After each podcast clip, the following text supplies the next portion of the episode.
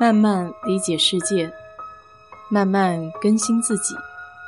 一路人生，要去开心，要去期待，要去热爱。我是 DJ 水色淡子，在这里给你分享美国的文化生活。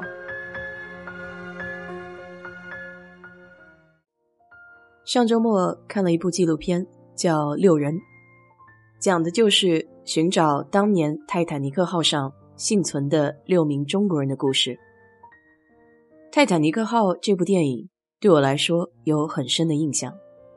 那时候还在上高中，学校组织一起去电影院看。当画面到 Rose 全裸躺在沙发上时，身边的男生都呆住了，眼睛直直的。到现在我还很惊诧，那时候没有将这个镜头打马赛克。也算是当时比较大胆的尝试了吧。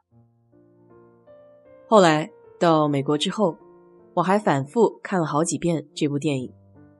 这种毁灭性灾难来临时的人性是最令人动容的。没有阿 Sir 导演和卡梅隆监制这部纪录片，我是不会知道原来在那次海难中还有中国人的身影。这部纪录片。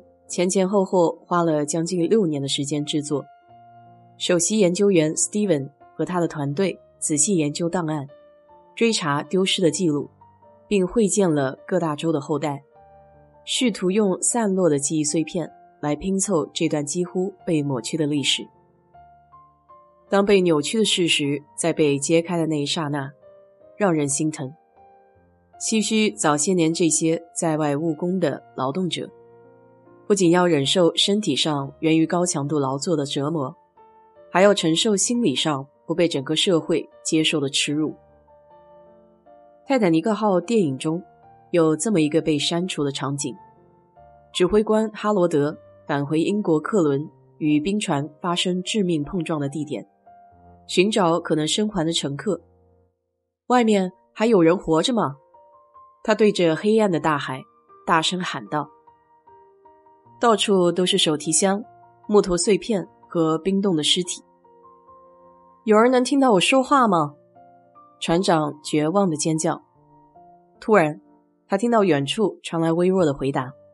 他和他的船员顺着声音的方向划船，直到他们遇到了一个漂浮在船上残骸的苍白中国人。他们把他拉上了船，救了他的命。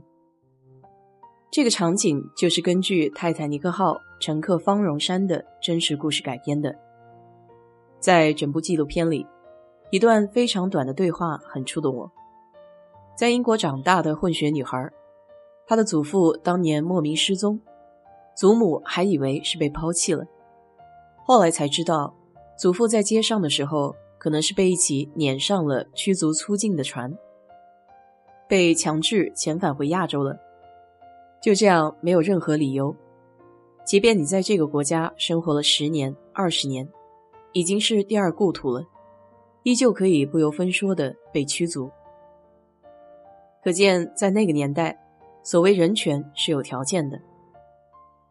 整部影片围绕中文名字的英文拼写展开，一点点的细节，这过程不禁让我想起在初中的时候参加过一项调研活动。当时是寻找南京大屠杀的幸存者，采访记录取证，找到了老人家已经白发苍苍，但和我说起当年的事情，依旧是满眼惊惧和愤怒。他掀起衣服给我看，他的后背全是凸凹不平的疤痕，即便是经历了这么多年的愈合，曾经的破损依旧难以弥补。这种伤害不仅是身体。更是对心理的一种摧残。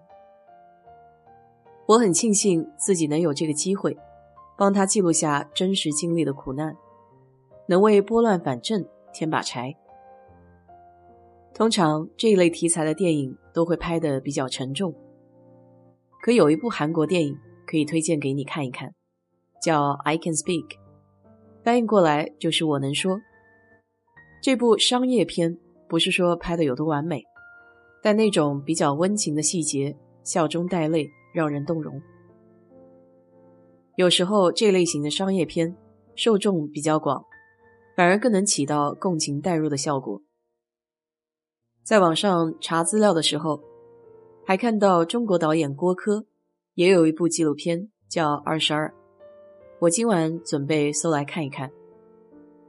知乎上有一位博主说的一句话，我很喜欢：“不为苦难而苦难。”泰坦尼克号上幸存下来的中国人中，有的辗转艰辛，身体不支，客死他乡；有的在异国他乡默默地过着平凡的日子。甚至对子孙后代都没有提及到泰坦尼克号这件事情。在这些人中，一位名叫方荣山的，他的一生更是帮助了很多人，改变了家庭的命运。他担保这些家庭来美国落地生根，自给自足。方荣山不提及这件事儿，在我看来，是为了不让后代被自己的苦难蒙蔽了双眼，带有偏见和仇恨生长。